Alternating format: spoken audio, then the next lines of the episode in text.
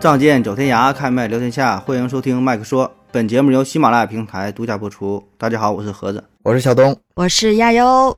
咱这期呀，啊，估计你也猜到了哈，还是陈思路啊，还是答这个问题，不用猜是吧？听友呃可以看题目，看标题就知道了，不用猜。告诉大家一个好消息啊，陈思路我们已经做到了第三十六个问题。所以呢，这个希望就在眼前，是吧？快要聊完了啊！这一季马上就要结束了，大大家可以期待下一季的陈思路了。我们接下来还有知乎上一百个扎心的问题，是吧？这吓死，挺好的。对，聊啥不是聊呢？反正说啥都是闲扯。咱就是不叫陈思路，改个叫人世间，你一听不也是这回事儿，是吧？反正这个对都是闲扯闲聊啊，然后跟大伙儿。分享分享这这些内容啊，瞎听呗，是吧？嗯，那咱就继续吧。第三十六个问题啊，有请亚优来继续给咱分享分享。第三十六题：怎样变得坦率和温柔？高赞的回答是：一想到大家总有天要死，就觉得该对喜欢的人好一点。就这样啊？啊，嗯，这就完事儿了？这什么回答？这什么回答？人亚优都嫌那个太那啥了，太鸡汤了是吧？哎，这不是鸡汤，我简直简直觉得，就是就可能很多人觉得这个看到这个就会觉得，可能跟情啊、爱啊什么的有关系。我觉得不一定有这个关系吧。对，哎，嗯，这个这一点咱俩那个认同是一样的，就是坦率和温柔，在我这儿我第一反应不是爱情，嗯，而是对周围的亲人啊，对，就是对周围的亲人你温柔一点，别别那个脾气那么大。嗯，我觉得就是会想到联想到很多生活中跟朋友的交往啊，哎对，跟家里人啊，还有很多比如说同事啊，甚至是陌生人啊，或者是一些呃，就完全都是可以运用到的，就是不不是就不局限那么小的一个空间里面。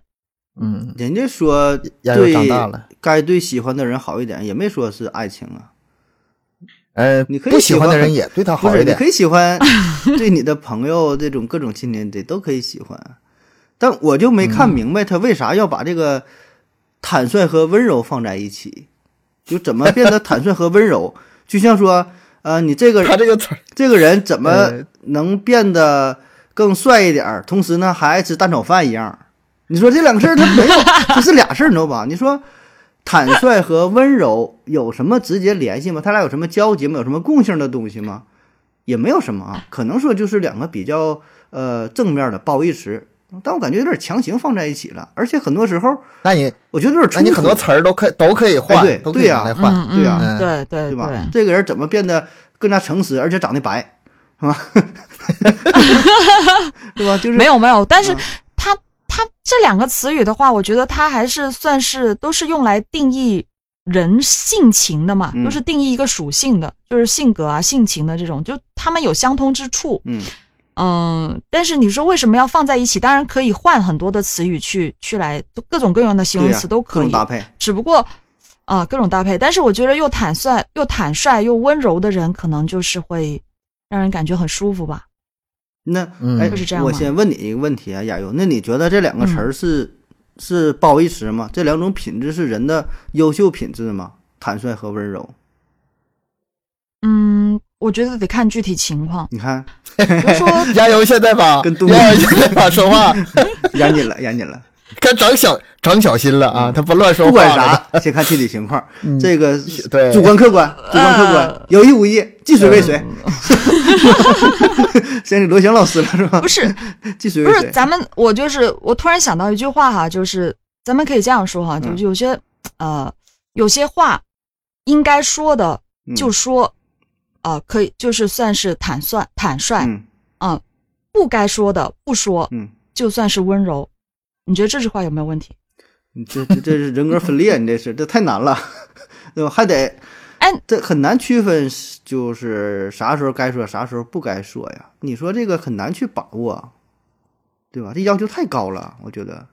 因为它，因为我觉得这两个词语它的本质啊，就是一种比较相对宽广的一种就平和的世界观，它是呃重视思想素质。啊的一些内在价值观，我一下想到一个一个反例，觉得是把你这问题全给否了。你作为外交部发言人的话，他既不能坦率，也不能温柔，嗯，对吧？是，他他说的那些话，首首先态度上不能温柔，然后至于坦率的话，他保证得有所保留，不可能说他这个也不是对外交官说的，嗯，也是对咱们生活上不是而且我觉得他这个吧不，说的，对对，他这个具体可能就是范围很窄，就是针对这个男女朋友谈恋爱这块儿，他这个范围没那么大。不是我我对，但但是我我觉得吧，就刚才不是说了嘛，他是有个就是看情况嘛。嗯你说这个情况肯定是不适用的，但是我觉得坦率和温柔其实就咱们生活上很大部分的一些人际交往都是适用的。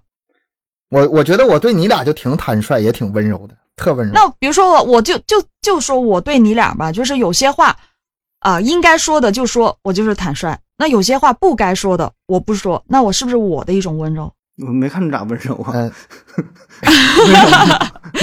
嗯，就是对你们俩我是不太温柔，确实。你就这样，就这样挺好啊。你要温柔了，我我我还有点害怕。我觉得这两个词儿吧，首先就应该拆开说。这样我就说这俩事儿没有什么交集，没有必要放在一起说的怎么做到又坦率又温柔，它就是两个两个孤立的词儿啊。你硬往一起联系，到底能联系，但没有什么意义。我就先说坦率这个事儿，我呃，你看之前看过一个电影嘛，这拿这个举例子，叫《谎言的诞生》，嗯，一个外国的电影，嗯啊，我看没看过，推荐一下看看一眼啊。故事也很简单，就是在这一个城市一个王国当中吧，他没有谎言，大伙儿说的都是实话，打广告啊，干什么宣传都是实话。然后呢，就有一个人，他就是无意当中学会了说谎，说谎之后，之后就给他带来了很多的益处。那你说说谎，保证有好处啊，对吧？为所欲为，大伙儿还都不知道他说谎，都觉得他是真的，说说啥都行。他甚至说，就看到一个喜欢的女的，你赶紧给我发生关系，要不然这个世界地球爆炸了。那你说那行，我拯救世界，啊然后就发生了关系，就属于这种。然后他就就什么事儿哦。都全都成功了。啊，然后慢慢的就说这谎言呢，就就就出现了啊，反正这就有点夸张后来后来他还创造了一个宗教嘛，啊，对，然后啊你看过这，对，那就知道。对。对。所以那这个故事，这不就是就说你说坦坦率这个事儿，两面去看嘛，反正你放在现实当中，你说都这么坦率的话，他也不是那回事儿。当然，都谎言不整也也不行啊。善意的谎言很多很多，嗯太多了。而且吧，咱我这个有有点跑偏了，在生活中善意谎言其实很多的，嗯，比如说那个妈妈跟孩子说：“你吃吧，我吃过了，嗯或者是我不饿我。不爱吃，你先嗯，这这这那对对，啊啊啊这这个我觉得这个，呃，还有一个方面呢，上一期悠悠说那个什么人类跟另外那个一个人种啊，他俩之间，啊，人类之所以成为人类，有一个很大的原因是人类能撒谎，他把很多没有发生的事实的事儿，他可以构建一个想象，让你成立出来。很多东西都是这么建立起来的，什么货币制度啊、国家制度都是这么构建起来的。他这个就是用语言形成这么一个不存在的东西，这本身是一种很强大的种超能力，一种超能力，嗯，是？吧？幻想，嗯如果说只能坦率的话，实际上我觉得这是一种退化。包括你看，你往大了说也行，这是刚才；往小了说，你说生活中，你无论是跟同事还是跟那个什么，你要是说一味的强调坦率这个词，我觉得这个这是人越活越回旋，他很多不懂变通了就。哎，你你这样说，我其实我觉得，首先你得就咱们得定义一下这个坦率这个词啊，定义吧。是确实是嘛？你本身这个坦率，我咱咱不用那个跑得太偏，女朋友穿衣服，你说我好不好看，或者是你看我最近胖没胖，你跟她说实话，，你咋办？你咋办？你只能说好听的说呀，你对吧？嗯我认为的坦率，他并不是说就直肠子，就是什么事儿都直来直去，嗯就是不是这个意思。嗯我觉得他应该就是，呃，用真诚的态度嗯，去撒谎，就是 撒谎对，就是为了对这。个对这个话对这个话负责任的态度，嗯而且他嗯还是懂得一定的交流技巧的，就知道什么样的话应该用什么样的方式说出来。嗯，这个这个，我觉得这种才是我认为的坦率，就是你的心是真诚的。那你现在就是已经开始不在表面上分析这个词的意思了，已经在嗯去找到深层的。他这就属于更深一步了哈，不只是说嗯那种简单的叫什么单纯、就是诚实，对，呃，有一说一，是吧？已经把这个嗯比这高一个级别，高一个级别。对啊，就是你你应该知道什么样的话用什么样的方式去表达出来，让人听得很舒服，但是你的心是真诚的。我觉得应该是这个意思。然后我现在有一种就是感觉哈，咱们有的时候也不用去太去纠结于这些词儿是什么意思，因为这些词儿太多了。嗯，什么善良啊，什么热烈呀、积极呀，哎，这这词儿就拿过来用吧，有的是词儿供供咱用。我觉得你把很多问题归结到一起，包括咱们这个，嗯，做这个节目已经做了这么多期，拿这么多问题出来讨论，你可以给它归结的非常简单的那么几点。从人性上来说，我觉得，嗯，比如说。呃，这个傲慢，比如说贪婪，比如说嫉妒，比如说愤怒，你把这些人性的弱点都克服掉的话，很多问题都解决了。比如说这个坦率和温柔啊，我觉得有的时候就是，嗯，自己太傲慢了，把自己看得太当回太当回事了，把别人看得太低了。你你在处于这样一个情况下，你很难跟他做到就是一个比很尊重、很平等的这么一个关系。很多问题都是。从往根上找，它都是这个原因是一样的。你可以拿它扩展出来很很多啊，怎么变得善良啊？怎么变得，是吧？嗯，如果说你不让自己傲慢，别去就是经常自省，没事多删删自己，我是不是今天他妈又傲慢了？我是不是又太把别人太不当回事了？那这些问题都不存在。嗯，我明白。我是这么想的，就是说往前倒倒一步，咱们。也不必说的，非得说是定义说什么叫什么坦率，什么叫温柔，是吧？你就纠结这个吧，其实也没有什么意思。这个咱说，呃，有点抬杠了，然后说这个有点有点有点跑偏了，咱也不必纠结于说这个词儿到底是什么意思。大概自己也都每个人都有自己理解，对吧？但是基本的理解也都差不了太多啊。所以咱往更深了走一步，就是啥呢？就说的简单点，就是平和一些，然后。就做个好人嘛，对吧？你心中都有一杆秤，都能去衡量啊。什么叫坦率？你你该怎么去对待这个人，对待你的家人，对待你的朋友，对待是拿出什么样的态度啊？可能说，哎，静下心来想一想，也都知道应该怎么去做。你可能这个就叫做坦率了啊，不是说就亚游讲，不是说什么非得就是诚实，对吧？你说，哎，你你这太丑了，是吧？也不必要，是吧？也得是带带着一点什么善良啊。带着一点什么智慧呀，可能也都包含了，是吧？就这种，就是，呃，最后说到根儿上，你应该对待他人、对待生活的一个一个一个态度了，然后一切全都包含在内了。我就突然觉得，就是为什么他会把这两个词语放在一起？因为我刚才你们在讲的时候，我就一直在思考温柔它到底是什么。其实我觉得它温柔，它应该指的是一种情感技巧或者是一种情绪，就是它可以在人和人之间对。之间流动，嗯，就是同样也是能够及时，比如说能够及早的意识到自己与他人的这个情绪和感受的变化，哦，选择更合适的方式来表达，让大家都很舒服，这种是温柔。那其实他跟我我我刚才所讲的那个坦率，跟你们所讲的那个坦率，其实他们是有相近的地方的，嗯，所以我突然意识到为什么他们会把这两个词语放在一起，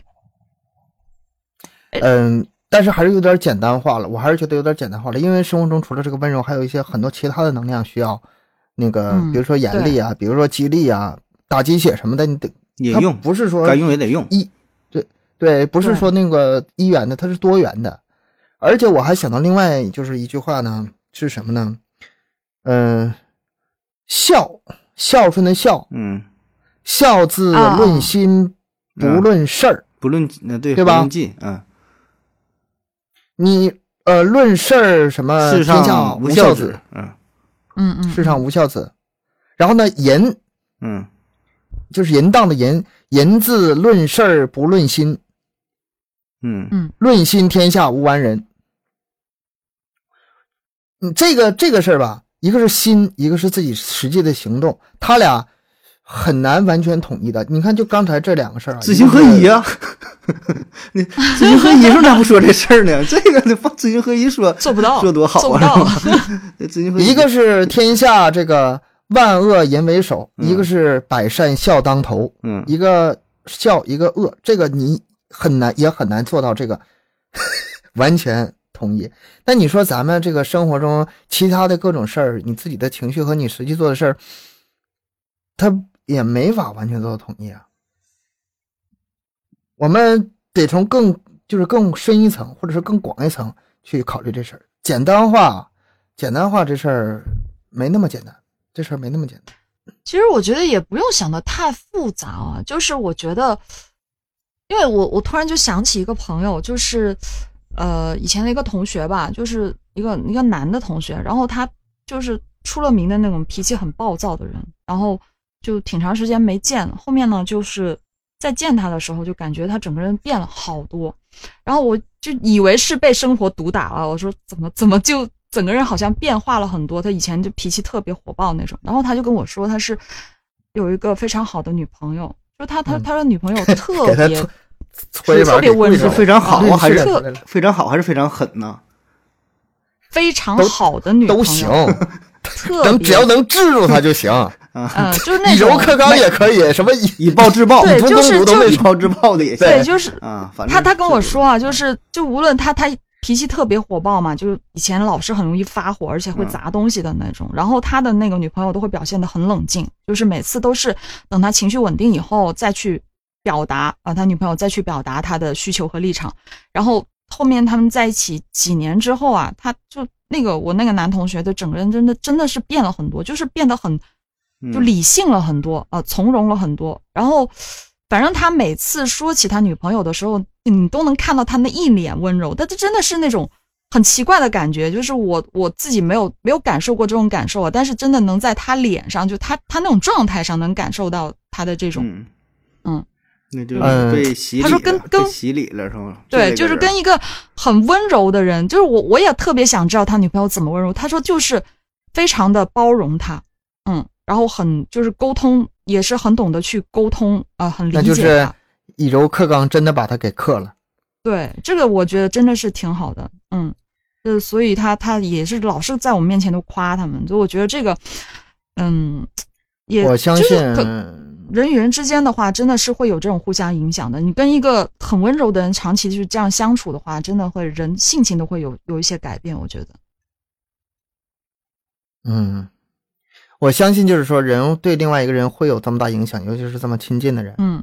然后，但是除了这个，除了这个人的关系，我觉得年龄可能也有一部分原因。嗯，我小时候可可酸了，我小时候脾气可大了，家里独生子，被惯的挺厉害。但是慢慢长大了，也是一点一点懂事吧。今天懂点事儿，明天懂点事儿。现在脾气也不像小时候那么大了。我现在脾气还是很大，但是跟以前比是好很多了，跟以前比好很多了。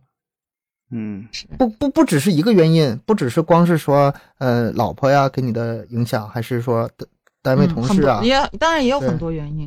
对，嗯，就多挨多挨几次打，啥都啥明事儿都明白了，嗯，就变得温柔了。但是我也 是打多了就温柔了。不是我，我就是我之前真的也以为他是社会毒打的，被社会毒打成这个样子的。但是我觉得有些东西你在经历可能工作生活，就工作上的东西，你可能不一定会，就是毕竟我跟他不是工作的关系嘛，就是他可能在工作上会啊比较。呃，会会受到毒打之后会有改变，但是可能私私下底私底下的一些生活呀，就还是该有的样子，还是会有。但是他是就发生了很大的改变，就整个性情性格是觉得有有不一样的，整个人是蜕变的感觉。所以我觉得这个可能是真的是比较亲近的人能给到他这种温柔的力量。嗯，我觉得温柔是真的，我个人是非常羡慕这样的人的，就跟这种人相处也很舒服。嗯，我是嗯，跟人很舒服，你这是一个定义，就是你觉得这个人很温柔，很舒服。嗯，对，就相处起来很舒服。嗯，我我尽力做到啊，我少跟你抬两杠。啊，你你就算了吧，你就算了吧。我我我觉得你是没放弃我了，没什么机会了。对，你可以就往坦率上使劲吧，温柔还是费劲啊。坦率，坦率可以。对对对对，啊，我我就尽量往温柔靠一靠。嗯嗯，我还是有点机会的。嗯。我尽量做到又坦率又温柔吧。行吧，那下一个，下一个。嗯，行，那咱们再往下，第三十七题，员工辞职最主要的原因是什么？然后高赞的回答是：钱少事儿多，离家远，位低权轻，责任重。这这个问题类似，咱以前聊过吧？对，说过。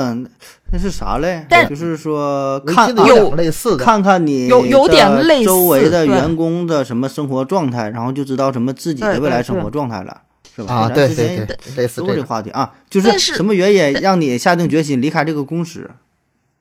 啊，对吧？类类似的，跟这个辞职什么是一回事吗？是。但是，但是我我觉得就是后面我我为了这个题目啊，我就去找了一些，就是上网看了很多的资料。我看到有一份就是一个 HR 讲的，我觉得这个倒是挺有道理的。啊，他的总结呗，可以，他的总结呗，就是嗯，一些对对，一个 HR 的总结。他说第一个原因就是个性和岗位风格差异太大。嗯。然后他还把那个工作风格分为两个类型，一个是叫做奶妈奶妈型的工作，一个叫做 DPS 型的工作。什么意思？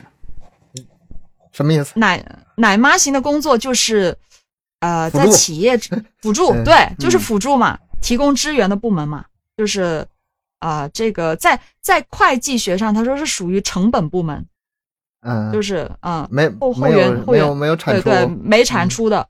然后所谓的那个 DPS 工作呢，就是可以给这个企业、这个公司带来价值的一个前锋部门或者收入部门，嗯，嗯这种他说就分为两个类型，就工作风格分为这两种类型。然后他说，其实很多人在做工作选择的时候，对自己根本就不了解，就是本身定位不清晰，就明明是你的天赋就是 DPS 上 DPS 上的，但是你就去做了奶妈的岗位，嗯，然后。这两种岗位的那个激励方式，其实完是是完全不同的嘛？啊，就是可能这个 DPS 是有什么绩效啊什么之类的东西，但累的。然后，对对对，它是完全不一样，所以呢，他这个个人才能就有可能就会长期被埋没。啊，他然后他还举了个例子，就比如说呃，有一些人他那个进取心特别的强，但是呢，啊，就是在毕业之前自己各方面都不太了解，然后就去了一个。后就是奶妈部门啊，做然后呢，他这个这个岗位，上这个部门的最显著的特征就是，无论公司整体业绩是好是坏，都跟自己的收入和发展空间没有半点关系，是这样吗？是吧？就是那种后援部门，嗯，你没有提成啊，都没有跟你没啥关系，吃大锅饭摸鱼，对对，那你这种只要收入足够高，那不也挺好的吗？我干活不干活，一个月一个月都给我八万，那不也行吗？不是这个两两两个事儿，他你是觉得很好，不想走，但是你这班上着还是没意思。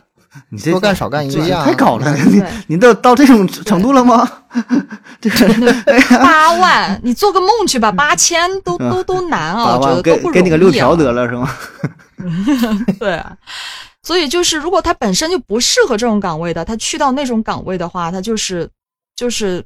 这就很快就会觉得自己入错行了嘛，就会想离开嘛，嗯，所以这个就是变成变成这样子。然后他他就这个呃 HR 他就分析，他说这个岗位这两个岗位对人的需求是非常不同的，甚至是截然相反的。嗯，就像就是你逼着张飞去学绣花一样，就是张飞再努力，就估计也。挺难的吧？去绣花。嗯，哎呀，张飞人家有才，人家那书法写的好着呢。嗯，这这就怎么说呢？就是有些人你的天赋不在这块儿，你就去到做这个东西的话，那肯定就是他就是嗯。所以他说这是个很大的原因啊，这是个辞辞职很大的原因，本身就不适合这个岗位。你在网上看过那种测试吗？就说测试你什么性格。然后说适合什么岗位，不有那种吗？这玩意儿你还信？然后这玩意儿你信吗？我信呐。哎，不是我，其实我也想问呢，就是求职的时候，好像是是不是真的会有这样的调查呢？呃，会问一些，好像是有的吧？这些有些企业会有有有一些倾向性吧，有一些不能说全印象是有一些倾向性。对，有的时候吧，我的认为他是走个过程。就是我我在我们单位也招过技术人员，有的时候那个笔试题啊，或者是有一些什么题呀，它它只是一个过程，一个一个承载啊，没没这个过程吧，你你没跟他没法有一个很恰当的接触，但是在接触过程中，影响你最大的可能不是这个试试卷本身的内容，你可能是看这人说话怎么样，思路清不清晰，嗯，然后拿这个试卷再稍微参考一下，它是综合性的。啊，你说那个性格测试那个什么东西吧，嗯，我觉得也是这个这方面，它是一个接触的一个这个工具。仅此而不。我说那测试就是纯是网上测试，没有人跟你交流啊。嗯最后给你个答案，比如说出十道题让你回答啊，最后你答啊，你以后呃适合做什么金融理财呀，做什么会计呀，啊，啊，这种就这方面。就十个题能能能能我查举个例子的是啥不是呀？不是非得十个，要要不要我说为啥？大概测试一下。要不我说为啥你信不信嘛？嗯因为这个人答卷的时候吧，他的有一种倾向，自己往好的上选，明自己不是那种人，嗯他也往往那上选。反正我是会有一种嗯，主观倾向的，就是说会有的。啊就你做选一看你择的时候，这人是不是很细心啊？说我非常细心，有没有耐心啊？非常有对呀，废话呀，我肯定得偏细心的。那那不是而是你在选做选题的时候，你会很下意识的会选择你自己希望的那个答案，就是本身可能你不是这样的，但是你你觉得你是这样，或者你希望你是这样的，你会选那个答案，然后就对那最后测试的结果是你想干什么，而不是你适合干什么，这是两个事儿，对对？吧？测出结果了啊，你适合当一个，比如当个律师，其实你不适合，但是你觉得你挺想当律师的，可能。对对对，我但是觉得但是绝大多数人对自己的评价他是有偏差的，不是嗯你自己不是你想象的那种人。嗯，啊这保证是不准嗯，对嗯对对。然后他讲的第二点，我觉得他说这点啊，是很多人都很容易被忽视的点，这个也是咱们讲职业的时候都没有提到过的一个点。他说，呃，这一点就是他说这个工作内容具有过低的容错率，啊嗯，就讲的有点文绉绉的哈，但是他意思是很很 那啥，就是容错率这个事儿，我们编程就是嘛，他妈错一个字符，就找找找毛病，找找两天没找出来，这种事儿经常发生。哎呀，太痛苦对了，容错率低。就就是你不能有一点点的差错，然后这样会给人造成非常大的心理压力，长期处于那种压力当中，嗯就会觉得很难受，嗯嗯，很压抑，就是没有办法去心情舒展开来。而且他这个他这不只是心情，还有个加班问题，嗯就是当你这种出错的事情容易多的时候吧，他就得反复确认，反复找问题，反复测试，然后他可能是比如说做这个活儿，就像我们编程似的，你做这活儿可能一下午做完了，但是你测试反复改，可能他妈的加班后后后半夜，他身体上也是也受不了，心理上、身体上都是都是压力挺大。那你说他这里这样说，这个问题去，它跟第一个的有点矛盾呢。那你说到底是什么样性格的人才能适合做这种容错率容错率很低的岗位呢？是性格大大咧咧的呢，还是非常小心？你俩都不行。我大大咧咧的，你说作为医生的话，容错率也很低呀、让你嘎啥就嘎啥，不能嘎错了呀，差一厘米也不行，对吧？你大大咧咧嘎错了，小心谨慎这种啊，睡不着觉，天天合计的事，哎呀，我那手术做的对不对呀？我是不是是左边啊？哎我怎么感觉我那剪剪的是不是落对呀、你这就属于这这睡不着觉，你说也不行。那你说这个容错率这那这活儿，他没有人能干了，我就真感觉你说就是这种那 这种活儿，你说咋整？是，我我觉得这种它不是跟性格有关系，嗯它是跟你的资历有关系，容错率，它是跟你是否是一个新手，就是你成熟，就是你在这个行业的工作时间有关系。嗯，就你做的时间越长，你肯定的这个犯错的机会几率是越低的。但是他还惦记，你熟手了嘛他？还会惦记。咱们反正咱这行业嗯对就有一个，就经常说的就是最开始就胆儿小，做做胆儿大，啊后来胆儿越来越小，嗯也是一个波动，嗯也是一个螺旋式的这种这种变化。因为啥？最后你经历犯错犯的错误多，你这一辈子难免就你老司机，你老司机经验多，但你难免会有很多的刮刮碰碰，所以看到最后越来越小心了，对吧？嗯那这个反正你继续往下说吧，看看他他后边他怎么解释这个事儿啊？他他是这人家样说，人家没想解释，人家就说这个就就就是这个事儿了，是吧？这活儿他他有有说，他有说到，他说他说呃，他这边讲的是行业，嗯他讲的是行业，他说。呃，一个岗位的容错率到底是高还是低？他说其实是跟你工作的这个行业的成熟度有关系，就行业的成熟度啊，行业成熟度有关系。呃，我觉得这讲还是有点道理的。他说啊，越是蓝海型的、扩张型的朝阳型的行业的话，它的容错率就越高嗯啊、因为这个领域不成熟，不够成熟，它的潜力就越大嘛。啊、所以呢，就是朝阳行业是比较鼓励新人去呃独当一面的，就是去鼓励创新新手进入，创新试对创新。对吧？嗯随便去搞，随便去整。所以说跟咱俩行业都关系不大。嗯，但是，一旦一个行业它开始成熟了，那就就是容错定容错率型了嘛，就开始下降，定型了，有了一个它已经规范化操作，就得按这个来。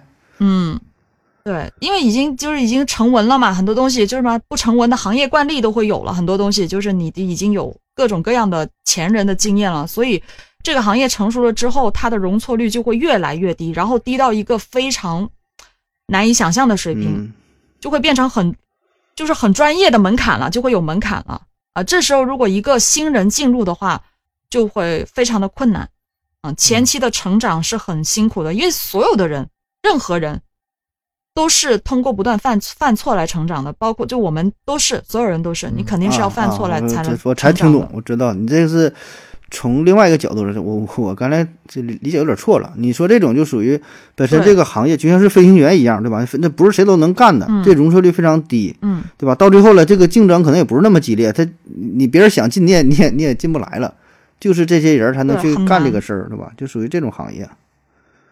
是嗯，就是有些东西你就是你也能进，但是你得你得把一个人他得经历过多少嗯事情他能嗯锤炼到后面这个样子，就是他得经多很很多很多的历练。所以我觉得这个容错率这个东西啊，就是也是很多人去，嗯，怎么说呢？就是很多人忍受不了工这份工作的原因，嗯会的。那那这样的话，就是咱们每个人在选择工作的时候，就应该去考虑这个问题。是，我觉得这一点真的是咱们从来也没有提到过，而且我也没有关注过。我是第一次看到他有人这样去说这个，所以我觉得特别有意思。他这样说，确实是一个行业，它越老，它这个时间越长，哎，这个系统越稳定，你嗯，越往里进，门槛越来越高，对吧？是这样。也那也不一定。那你说厨师这个行业，剪头的、理发的，你说这也是老行业，也没有啥容错的。我哎你你别说我剪错了，大不了说过一个月长出来了，我这钱不要，赔点钱咋地 还是有这个可逆的那。你前期还前没有这这前期的话，你还是那人家不是有很多见习级别各种级别嘛，嗯不一样有嘛？一开始厨师你一开始就能掌勺吗？不可能啊，你还不是给人打下手不但我说这个这个容错率还是挺大的呀。我这个菜炒错了，啊？我这钱我赔啊，我重炒一份就完事儿了，不管海参鲍鱼多少钱，我这认了。这个啊，有容错量低嘛？对吧？你啊修车的话，我这车修错了多少钱？一百万车我赔，我可以，就是还是可以弥补赔一的。百万，对呀、我这车要大不了我就可以赔的，你知道吗？我觉得这个还是，呃，存在一定的一定的机会的。但是有一些可能但是你有就是没有你有没有想过，盒子？嗯就咱们讲的就是，是你可以赔，但是你有没有想过，这对你个人这代价很大造成的这个，对代价很大，心理压力有多大，嗯是吧？你肯定会有的。如果容错率低的话，就是你你犯了错，你不能轻易的被得到原谅，你得哦、给赔钱，嗯或者是你你呃炒什么，你该放该放糖的你放盐了，那被客户骂或者之类的这个东西，这你们说的吧，这都不是什么大事儿。就假举个例子嘛，就是很容易会造成造成你这个心理的压力啊我跟你说，有一次我那个做成一首，我那个数据啊，啊。我不小心我把那个客户的那个有一天的数据给弄丢了。嗯你知道我当时我我人都快疯了，嗯，整个那个数据恢复不了了。呃一一天的生产数据，就是光设置设置里面的钱可能就是几十万上百万那种。我当时就完全不知道怎么办了，我人都慌了。后来我们领导帮我处理了嗯，啊，就通过技术手段帮我处理。恢复过来了。嗯啊，恢复过来了。嗯按理来说恢复不回来的，但是通过别的方式恢复过来，啊这个细节不说。但是容错不率是用技术层面恢复的，没人找回来啊。反正就是事儿解决了啊。嗯，嗯，呃，它真的是很吓人。有的时候那个就就像医生也是嘛，你这样是手术真嗯出点什么问题，真的是嗯，不可逆的。对啊，嗯，咱们这个不用去那个不同行业还是不一样，有些行业到嗯什么时候也是、也是那个没呃很宽松的。咱们往下过，接接着往下过，往后过吧。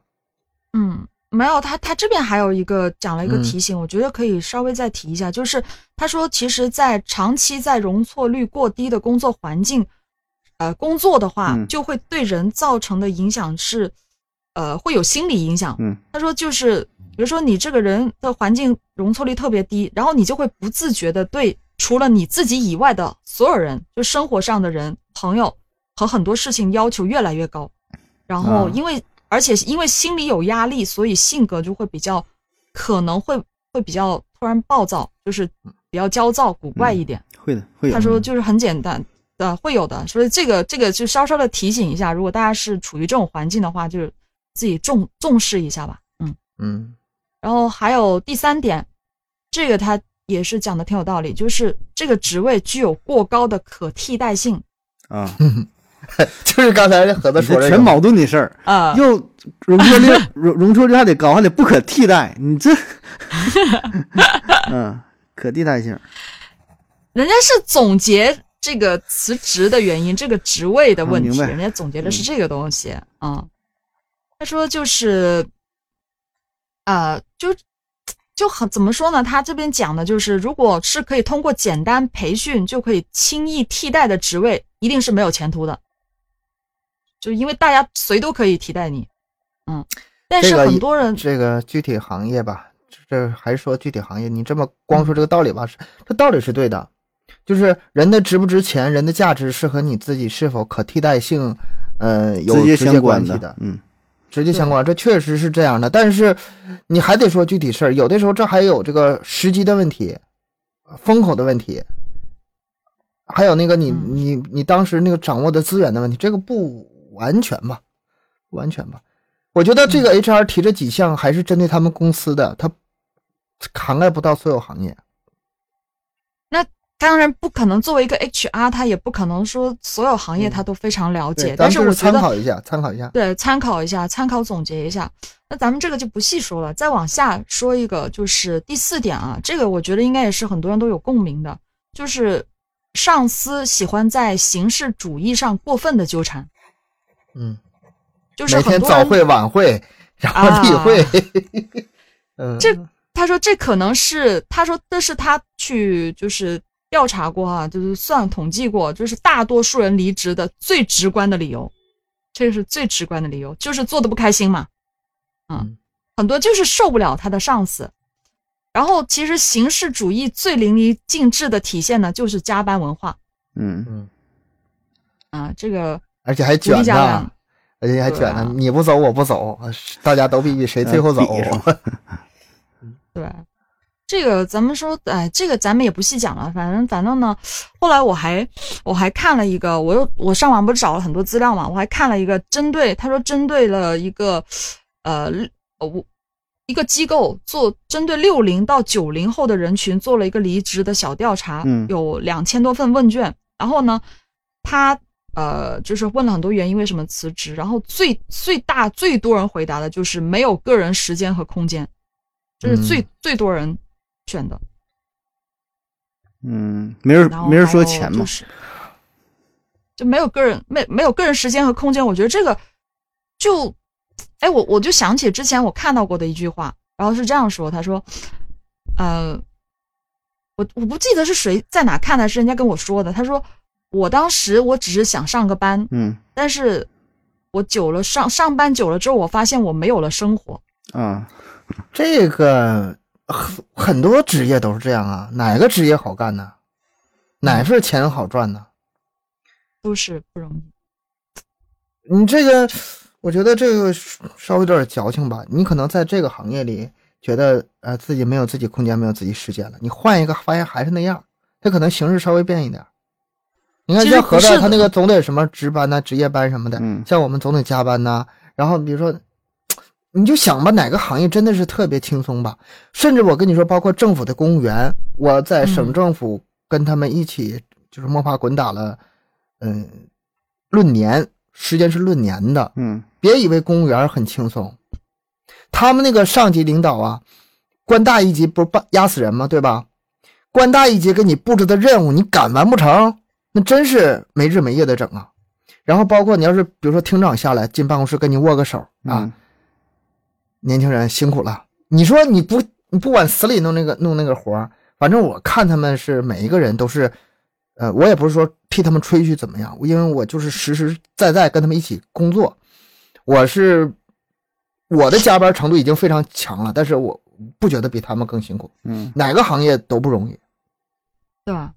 但是你说。完全就是已经做到完全没有个人时间和空间了，我觉得还是会有点夸张吧。就再怎么着，呃，我觉得就算比如说你一天就一个礼拜你加几天班，你总会有还是有一点自己的时间，比如说周末或者什么的。如果你天天都是这样子，你又有有什么意思呢？那活着是为了啥呢？如果每一天除了睡觉你就是上班，我觉得反正我我当然。那我真的是有见过这样的人，就真的是除了睡觉，他每天就是上班、上班、上班、上班。那我觉得可能短时间内、短时间内 OK 的，但是你说长期都这样，谁受得了啊？你看不到希望了，受不了吧？看不到希望。对啊，所以我觉得这个，反正我我觉得应该现在，你不是说不是说年轻人，是我觉得所有人都会是这样的。你没有个人生活，那肯定是不行的。生活还是要有，只不过你是要怎么样去平衡。我想起有一个听友给咱们评论啊，说咱们三个个体户，然后在这大谈这个加班文化、职场文化什么的。呃，也这这咱这话吧，也不能这么说。我们也都是有职职业经历的，也干了很多年是上班啊，有一些这个痛处痛点，我们也是能切身体会的。嗯，但是以后的这个职业选择肯定是越来越多。现在咱们这个行业吧，有一些行业已经消失了，但是总体来说，我觉得这个选择肯定是越来越多的。我们如果说觉得自己原来那个工作呀，什么个人空间太小啊，时间太少啊，或者是干的不开心，确实以前真的没办法。以前分配工作，我这一说又干到七八十年代了，分配工作一干干一辈子，多好啊！现在哪有那事儿？还能给你安排工作，多令人羡慕啊，是吗？现在你想找还不好找。我毕业时候，我毕业时候还有那个长辈问我啊，你分配到哪儿去了？是是，嗯，我说现在我们没人分配工作了，现在都是自己找，选择越来越多，我觉得总体上是好事吧。嗯嗯，这个反正看自己衡量呗。反正他不说这个员工辞职最主要原因啥，我觉得很简单，就是因为钱嘛，就是钱太少了。嗯，只要钱足够多，没有什么活不好干，对吧？你钱足够多。我就忍呗，我忍忍几个月，忍几年，挣足够了，完了我就不干了，待着完事儿了，对吧？保证是最后综合算下来就是钱不多，对吧？你一个月给我十万的话，我会忍忍三年五年，我挣够了，挣个几百万上千万，我就不干了，也就完事儿了。那你最后不不还是会走吗？对呀，最后不还是会走能看到看到这个希望，啊，嗯，所以所以啊，你说这个时候走的原因是啥？是吗？钱够了。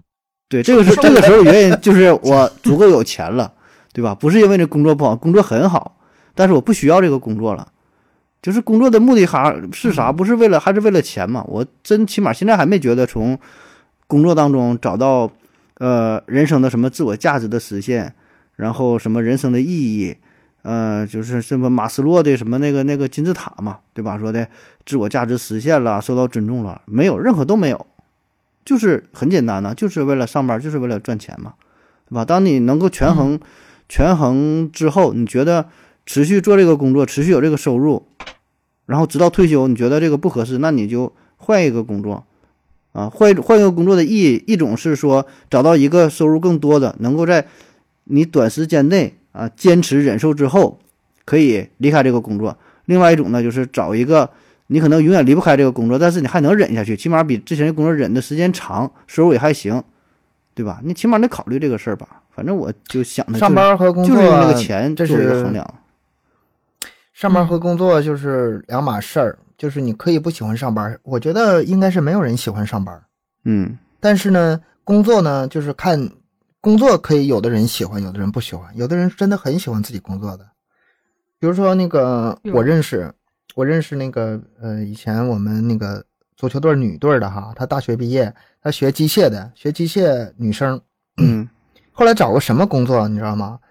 呃，在足球业余培训学校专门给那些小孩青训，嗯，喜欢天天带他们喜欢这事儿啊，然后没事，然后其他的时候呢是回到那个店里去卖那些那个服装。就是体育用品啊，这就然后呢，等到有课的时候，对体育，然后等到有那个青训课的时候，去带他们踢球。这个工作和他的这个专业一点都不搭关系，一点都没关系。但是你能从他的朋友圈也好，就是见面是唠嗑也好，能能感受到他的快乐。嗯，哎，也真真的有，真的有，我也认识，我认识一个，就是一个朋友，然后他是做他在他在美容，这怎么说呢？他自己开了一个美容工作室吧，就是每天就就给人做做就是做做脸啊那种美容的那种啊，不是化妆就是做 facial，就是怎么说就护肤之类的东西吧。然后他是就约约都是预约的，约约去他那做。然后呢，他不约就没有约到客人的时候，他就会回回回店里，就是他们家有一个店是卖古董的，然后他就会回店里。然后去卖的古董，然后我说你不用休息吗？他说不用，那是有钱人。他说不用，他说 卖古董的。我他我他啊，应该是吧？反正他说我特特别喜欢我的工作，就是没事儿就给人按摩一下脸啊，就是就是做 facial 的时候，做美容的时候可以跟别人聊聊天。然后呢，又呃啊不不帮别人做的时候，就可以去那个古董店里面看看古董，然后也挺有意思。他就每天都很开心，他觉得很快乐，很喜欢他的工作。这属于开保时捷上班来玩的这种，我觉得。你你这个喜欢可能跟咱说那种喜欢可能还不太一样，你到一定档次，但也是一种没有，也是一种热爱。我觉得工作最好的状态就是每天早上起来的时候，我要去工作的时候，那那个状态是兴奋的。哎呀，我要我要有工作了，我上班了，这个有什么太好了啊！今天能上班了，开心死我了，好开心，开心是吧？我能上班了，他一看今天周末休息，哎，今天休息不能去了，闹心。哎呀，待着怎么都不得劲儿，是吧？这种这种工作，我相信是存在的，嗯，而且还是会有，而且我觉得这是最好的状态。这个很难，但是真的很难。嗯，而且我觉得就是，就除了工资啊、工作啊、这个什么老板啊、升职空间之外的这些等等的东西啊，这些咱们都讲过的，就不重复讲了。但是有一点，其实挺多人都都没有去注关注的，或者被忽略的，就是。跟很多的同事都没有共同语言，没有共同兴趣爱好，就是如果再一直这样做这份工作下去的话，他没有自己的生活，就没有自己的圈子，就没有孤独感，没有归属感，有孤独的感觉。所以有些我是有有听过有人是因为这样去换一个工作的，他想换一个环境，就是工希望能够工作之余可以交一些朋友啊，或者是至少可以让自己的工作有趣一点，就不要太无聊。啊，有有也有这样的人，你这个想的，我觉得还是有点多了。工作好像就还是工作吧，你找朋友可以私下的去。哎，我觉得，我觉得你你是理性，就是你们俩呢，就是可能是男性嘛，就是还是理性思维，而且年龄还是有点生活阅历的人啊。然后他这个词用的多多给咱留委婉了，开始是吗？学会委婉的说话了。但是很多真的有一些女女性，我身边女性朋友多嘛，就是真的是有些人是这样子的，就觉得这个工作真的是追求一个氛围是吗？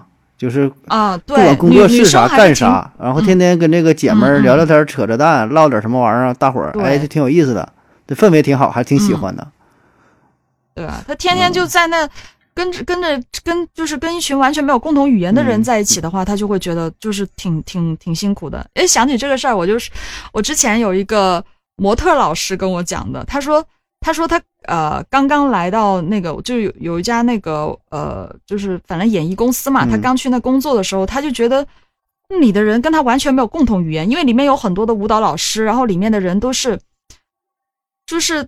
你知道跳舞的人有有时候很疯的，就那种随时有什么音乐直接就跳起来的那种，就很疯疯疯癫癫的。他老是跟我说里面的人神经病，就是我跟他关系特别好，他会跟我讲，他说啊，一群神经病，天天跟那些人在一起受不了了，我就干了不干了不干了。因为他本身是个模特老师，就挺安静的，就挺高雅的啊那种。呃，结果一段时间之后，他同化了，比他们还疯是吧？就是，就一听到音乐就就疯了，大家都哎，他们跳我也跳，就一起都疯疯了起来，就被同化掉了。我说那不也挺好的吗？神神经病在一起有神经病的快乐，他们也也很开心，不用去管他们。是啊，但是就是这工作之余，就因为每天每个人工作的时间很长嘛，他可能一天要工作八个小时、十个小时这样子。但是你们相处的人，身边相处的人，如果就大家能够生生。我这相处的更有趣、更愉快一些的话，那不是会更开心一点吗？嗯，就是很多人很多女女性朋友会跟我有这样的反馈，会跟我有提到这样子。嗯，是个感性和理性，男人和女人还是不一样。对对，还是不一样的。但是就是比如说我们工作环境吧，我是特别喜欢安静的，尤其是我们工作的时候是，嗯，需要去。冥思苦想思考的。然后呢，我们隔壁呢是财务，财务那那几个女的吧，就叽叽喳喳的，全是家长里短，那氛围才好呢，氛围特别好，给我烦的呀！我因为这个环境，我不想在这干了，我需要安静。原来是这个原因，是吧？给你换个地儿好了，就离那财务太近了，是吧？啊，咱咱就就话赶话啊，咱没有针对谁的意思。嗯，对，就就看得出来，男性和女性差别真的很大，真的很大，考虑的点也不一样。那这个话题到这儿也差不多了，咱往下吧。OK。第三十八题，你在生活中得到过最好的建议是什么？哎，又是建议。高，咱们先说一下啊，咱们说一下啊，咱们不是想对听友有任何的这个，这不教你怎么做事啊，教你怎么做人呐。嗯咱没你在教我做人 是吧？你在教我做人，用得着你，用得着你教？真不是，真没有这个意思。我就想做条狗，你为什么要教我做人？为什么？你能改得了我？我就。我就想做条狗。我们我们纯粹是就是就事论事儿，然后发表自己的感想、自己的感言啊，也也不想教任何人。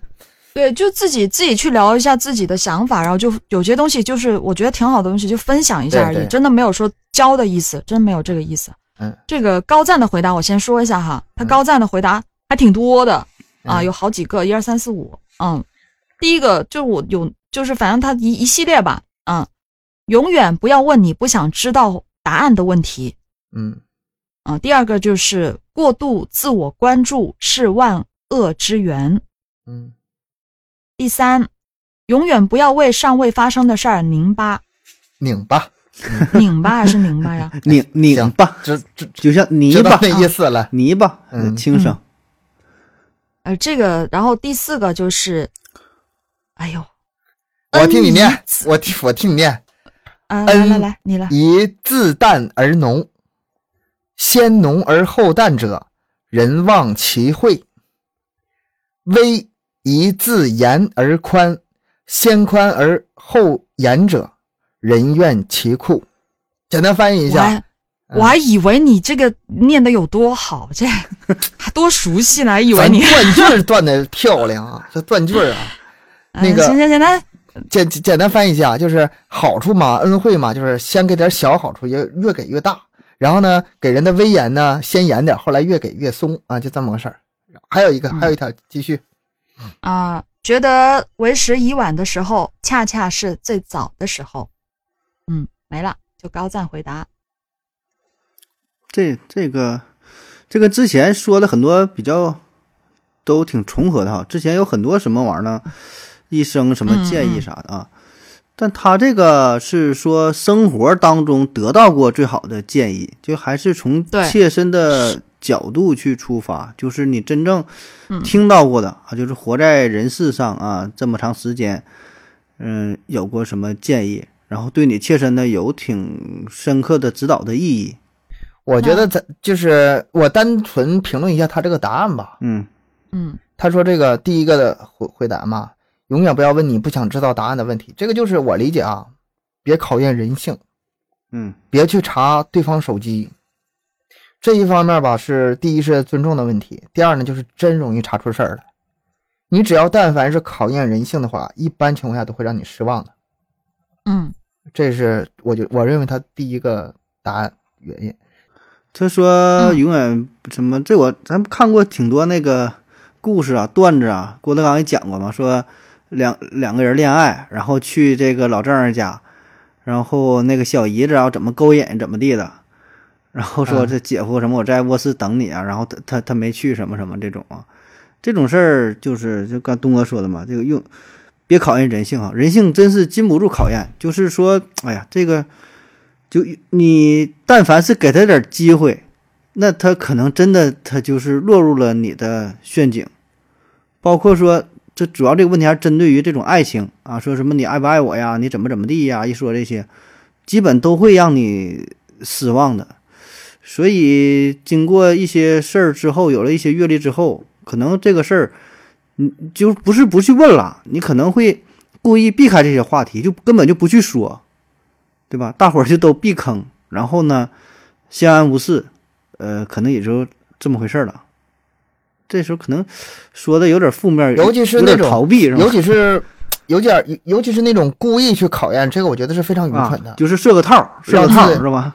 对，让自己闺蜜去勾引，看她这动不动心，动心的话就跟她大吵一架，你这不没事找事儿吗？嗯，对，嗯，我觉得就是跟之前咱们虽然讲过的可能会有一点类似，但是我觉得在生活当中的话，我觉得我还是有有经历过一些别人对我讲过，我印象挺挺挺深的事情。我我记得我小的时候也不算很小吧，十几岁的时候就是做打暑期工。打暑期工的时候，有一次是在一个演什么演出啥忘的，反正就是一个晚会之类的东西吧。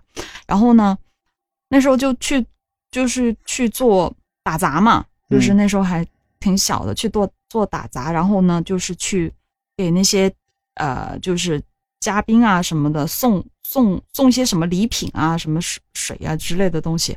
然后当时我第一次去做这个事儿的时候，我就不懂，我我当时我就问问那个。带我们的那个姐姐，我就问她很多问题，比如说我应该怎么怎么样啊？我这个要怎么给他呀？是递给他，拿给他，或者是我该走前面，走后面，什么怎么怎么着？我就问很多很多问题。然后他当时就跟我说了一句话：只要你镇定的，假装知道你应该怎么做，就去做。他大概当时表达是这个意思。但这句话对我来说影响非常的大。嗯，当时我觉得以后就是。给了我一种，就是整个人就是以后我做信心吧，有一种信心。对对对，就是很多事情以后我在做我从来没有做过的任何事情之前，我都会先让自己镇定下来，很冷静的，嗯，然后去自己去思考应该怎么做。就算这样是做的可能不对，但是我不会在别人面前露怯，我还是会去呃尽量的去把自己要做的事情做好。所以我觉得我。我以后做每件事情之前，我都会这样去做，嗯，挺淡定的样子啊。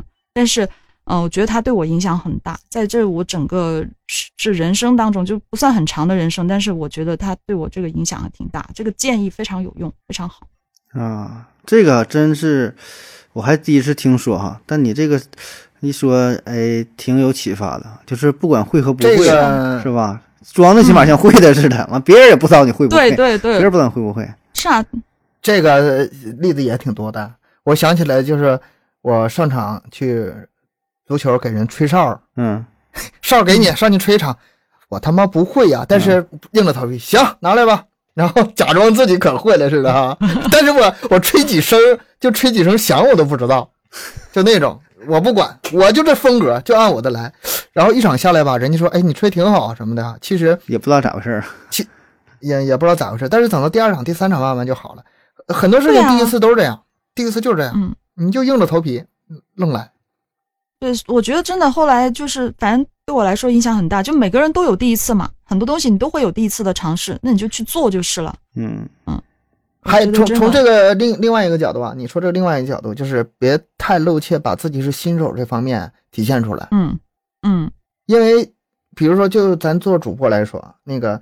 嗯，我跟很多人的建议就是，你别把说我是什么呃新人主播啊，什么刚正在学习这些东西留在那简介上，你留那玩意儿干啥呀？啊，那听有谁关心你这个呀？然后一看你这个啊新手啊，那我不听，那还能听是不是？还有 一听也觉得不好听。还有那个开车的时候，你看前面的那个是呃新手，你第一个反应是啥？第一反应是小心点，第二反应是超过去。所以说，当你后面那个车后面贴个新手标的时候，你会一辆一辆车从你旁边超，就那么欺负你。呃，这当然这个这个不对啊，我说这有点那个，就是交规上 新手是有一年交规的，就是必须得贴那个贴。但是我的意思是，嗯，漏怯它是有这种效应的。对，对，跟你说是一个意思是吧？嗯嗯嗯嗯，是的。还有一句，就是我在小时候也是一个长辈跟我说的，我印象很深哦，我也一直贯彻到现在。嗯，从小贯彻到现在。嗯，就是他跟我说，他说千万不要欠别人的钱，尽量也别让别人欠你的钱。嗯，啊，这是这句话，这个这个道理是很很很对的，特对的。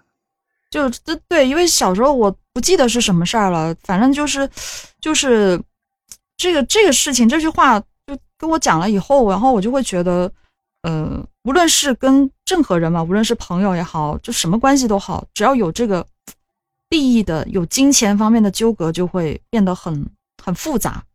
所以我觉得，就是无论任何人，就是我，我不会去向别人借钱，不要欠别人的钱，但是我也不会去借钱给别人。啊，这是生活上朋友是朋友是这样，借钱的开始就是你们准备掰这个关系破裂的隐患了。对对，确实会有这种事儿的。所以我觉得这个也是，其实你们你们就那么多年过来没有嘛，就是也会有一些这样的。一些经历啊，就是有些事儿你觉得特别有道理，然后跟你说过一些什么话，反正我我有想起的这些。这太觉得太多了，这一下想不起来。太多了，是我还真的真就想总结，那想了想吧，就是都挺有道理的。但你说具体建议，就说哪个大哥哪个长辈跟你说点啥，说的还就没想起来说哪一句哈，就是说哎一下让你说什么指导，这个还真就没有。但是就回想起来，可能说的。也都挺对的，就这种鸡汤听的有点多了，你也记不住说哪个是谁说的，然后说具体哪句话起事儿吧。嗯嗯，对，具体事儿吧。比如说那个亚游，你站在我面前，给你个建议，这样吧，你具体建议好给。你空的话，这个建议不太好给。比如说这亚游，这早点生孩子吧，挺好的，你以后跟孩子一起长大。这我今天给你建议，这可能是对你最最有用的建议。就这样。然后等到多年之后了，突然才理解了，说的非常对，是吗？但是已经来不及了。嗯，对，这种其实生活中就是有些话，因为我自己在这个整理资料的时候，我就就写了几句我能想起来的。嗯，比如说我我不记得是，反正都是在生活中遇到了一些别人跟我讲，我觉得特别有道理的事儿。嗯，就比如说有些呃，有人跟我讲过一句，他说有些事儿呢。就你可能想，但是不能说出来；有些事儿呢，能说出来，但是不能写下来。这这都是证据啊，是吧？就是我觉得这个，这也这也都是生，真的是那种生活哲理，确实是很多生活中咱们经常都能都能遇到的。嗯，其实亚优说这些吧，我想说的是什么呢？咱们很多平平常常眼睛能看到的很多的道理吧。大多数都是一晃而过，没经过自己脑子，或者是没自己经历过，非得是经历完之后呢，才体会到这话说的真有道理。尤其是比如说啥哈，那个经常有老话，爸妈给那个说的话，比如说什么春捂秋冻啊啊，就是就是老人经常跟你说那些话吧，啊啊啊啊，你都耳朵都听出茧子来了，一直不当回事儿，哎，终于后来发现有道理。你过的道理吧，在自己脑子里过一遍，这样我觉得可能对人帮助很大。这是我给的建议。我的建议就是说，你对别人给你的建议吧，再多思考一次。那这些这些建议，就是说的挺对的时候吧，你也你也忘了，你也记不住。然后说的，就是得那哪种呢？让你后悔的那种建议。非得哎，对，非得是说完了啊，不信我就不信啊！你你说的就不对，我就哎呀，听你的好了。我觉得这种建议可能反而是印象会更加深刻。你说啥是啥都懂得，记不也记不住这些事儿。建议太多了，全都是建议，对，就是建议。就因为其实有些事儿他说的时候，可能因为你自己没有经历过嘛，你肯定不上心。但是有些事真的是等你经历过了，你才会啊恍然大悟，原来真的是那么深刻。嗯。是那种，啊，但是还还有两句话，可能我之前之前没有提到过的，也不算很鸡汤吧。但是我我自己是一直都是挺很认同的，就从小都有有有听过这个说法，然后非常认同的，就是就是那个一句就是，呃，己所不欲，勿施于勿施于人嘛。这个我觉得我一直都是很认同这句话，就包括我自己做人啊、做事儿啊，我都非常认同。我自己做不到的事儿，或者是我自己。本身就不能容忍的事儿，我绝对不会把这个事情要求别人去做。这个最管放、最值得深思的地方，就是对自己家孩子。你看亚亚肯定想不到这点。嗯嗯，对，嗯，就是很多孩家长对着孩子过于苛责的时候，先想想自己做没做到。没做到，不要用这个标准去要求孩子，这不公平，太不公平了。是是的，就是我我最近就前几天我我还出了一期节目，就是讲的是大人跟小孩。的那种，因为我不是在研究心理学嘛，然后我自己的那个专辑里面有讲到一个大人跟小孩的那个关系跟那个思想，然后其实里面也大概会讲到这样的话题，就是有些大人就是你一直都站在一个就是很很大人的角度去去看这个孩子，你没有站在一个平等的角度去跟他换位思考，去想他是在想什么东西，或者是你处在他的位置，你会怎么样？就你没有这样去思考的话，很多事情其实不利于这个亲子之间的沟通的。这个我建议父母吧，双方分一下角色，可能是通常是这样哈。比如说我家妈妈跟孩子说话，因为妈妈管的多嘛，吃饭、穿衣、洗衣服各种管的特别多，特别杂乱。她脾气一般是比较暴躁，她需要稍微稍微严厉一点，然后稍微怎么样，嗯，说的多一点。但是爸爸跟孩子吧，就别重复了。别妈妈说的那些成天啊，穿衣服、洗澡、吃饭，爸爸别说这些，爸爸就跟他唠嗑就行。我跟我孩子，比如说最近在研究那个奥特曼，哪些是女奥特曼，奥特曼能不能飞？我我现在俩天天研究这个事儿，你知道吗？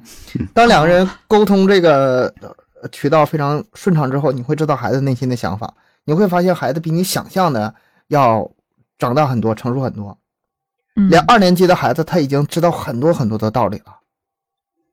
嗯，今天我俩我我领着我孩子过马路回家的时候，我就 我就教他那个车灯是怎么回事车牌啊照号是怎么回事你看黑 A 是哈尔滨，那 B 是啥呢？你想想黑龙江有哪些城市？我我们聊这些，嗯啊，那种道理呀，或者是那些教训呐，就没让妈妈讲去讲去，两人分一下工。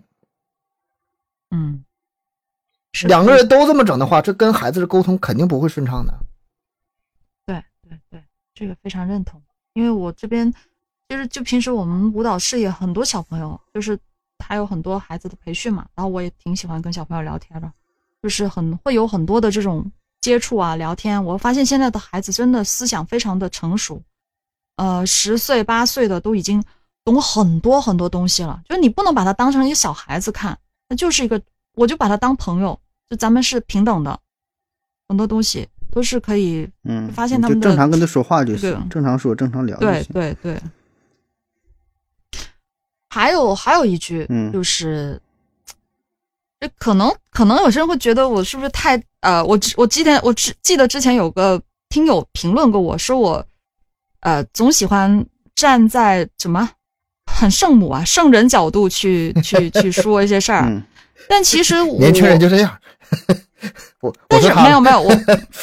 我我我我我是真的是这样去想的，呃，有一句话我自己也是很喜欢的，但是能不能做得到，我我不敢确定啊。但是我是很喜欢的一句话，就是“但行好事，莫问前程”。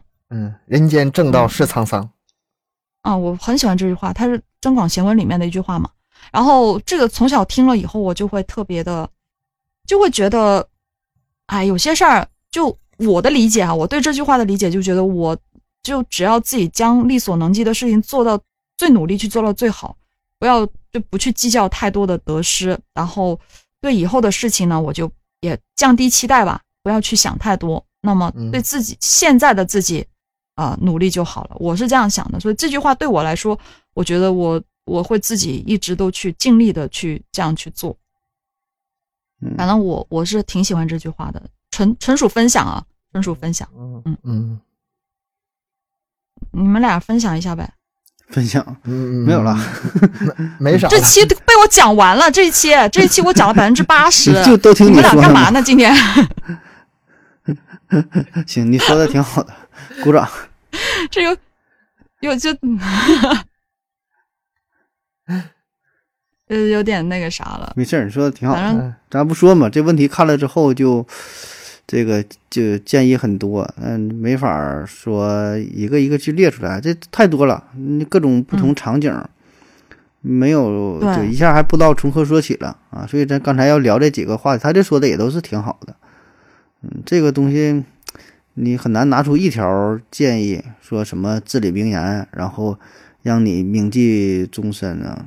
我觉得没有的，其实我觉得就是各种各样的名言有很多，但是对不是对每个人都适用的，就是每个人他处所处的位置、他的年龄阶段、他的心态，会决就决定了他哪些哪些句子可能对他会有嗯。不，一样的那种。就你真正你所以我觉得你体体验了之后，你才知道这个事儿对这个词儿的对对深刻。对，是的，嗯来一个，我我来一条吧，嗯，就是也是看那个圆桌派来的，嗯。就是嗯咱们想想一个词儿啊，旅游，嗯。旅游，旅游，回想一下会有一种什么现象呢？你去旅游的当天也是忙忙活活的，东走西走，然后各种溜达，然后各种玩儿，回来，跟其他的日子没什么区别。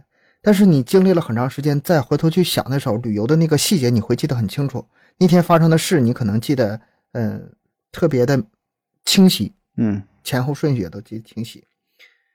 这是为什么呢？因为旅游的时候，他的那个日子跟你平常过得不一样。你一天一年，比如说三百多天也好，是两百多天也好，工作天天工作都是重复的，每天早上上班呐、吃饭呐、嗯打卡呀、刷手机啊、睡觉啊，然后买菜，全是重复的。但是你的大脑呢，它是有一种机制，是把这些重复的东西给过滤掉的。当嗯你回忆的时候，这些重复的东西就是一样的自动嗯消失了，嗯消失了。哦，那旅游，我觉得它最大意义是什么呢？就是把你这个人生的经历啊，往宽了扩，往宽了扩，或者说你经常去不同的地方走走，不同地方看看，不同的事情经历一下。当你呃岁数大回头想的时候，你会发现你的人生非常经历非常丰富的、非常宽的，比你从头就是几十年如一日的生活，我觉得从某种意义上来讲，你的生命是在嗯，被延长了延长了被。加大了。嗯嗯，啊，更宽更宽了，活得更宽阔了。人的寿命实在是太短了，嗯，对长命百岁很难做到，几十年而已，一晃而过。那你这个一生，你既然没法给他，嗯、咱们想长生不老，这事儿不可能。但是你最大范围的去给他扩大延伸，我觉得让你的这个生活丰富一点是一种，是其中一种方式。当然，包括这个阅读也好啊，看电影也好啊，总之你你、嗯你你把这一辈子当成几辈子过，嗯，这样你的折腾呗，生命就？多折腾点儿。我我不是东哥，你在说的时候，我想起另外一句话。之前呃，一位呃看到人是这样说，他说，呃，活活这一辈子，争什么抢什么呀？什么都不用争，不用抢，就比谁命长就好了，就比谁的活的活的时间更长。我就想突然想起这句话，是啊，也是也是一种人生。你单从时间长度是这样，但是重复的嗯东西它，你回头想是一点都想不起来的。嗯，对，要要尽力，我觉得也是，就想就去，就是可以去拓尝试的去拓宽自己的人生的宽度，我觉得长度是差不多的。对对，我觉得这样的话，可能是到老的时候，或者是嗯临终前，可能遗憾会少一些吧。嗯嗯多经历点儿呗，是不？多折腾点儿，趁着还年轻啊，干点儿干点儿，趁着还年轻啊那个想能干赶紧干不敢干的什么事儿是不？就是造起来，啊大伙儿看造起来。嗯，造起来，嗯来盒子造两句，啊，没有了，完事儿了，完事儿了，那就嗯这样呗，就就。这样呗。行行，嗯，那好了哈，今天呢咱就聊到这儿，感谢您各位的收听，欢迎大家点赞、支持、评论、打赏，以各种方式支持咱们的节目。然后呢，也可以嗯加入到咱们的听友群啊，关注咱们的公众号“麦克说 Plus”，在这里呢获取更多关于主播的内容。加入听友群呢，跟咱们的小伙伴呢互动啊。咱的更新时间是三七二十一啊，大伙儿呢别忘了，呃，准点儿准时的收听咱节目啊。感谢大家，再见。再见。拜拜。OK，拜拜。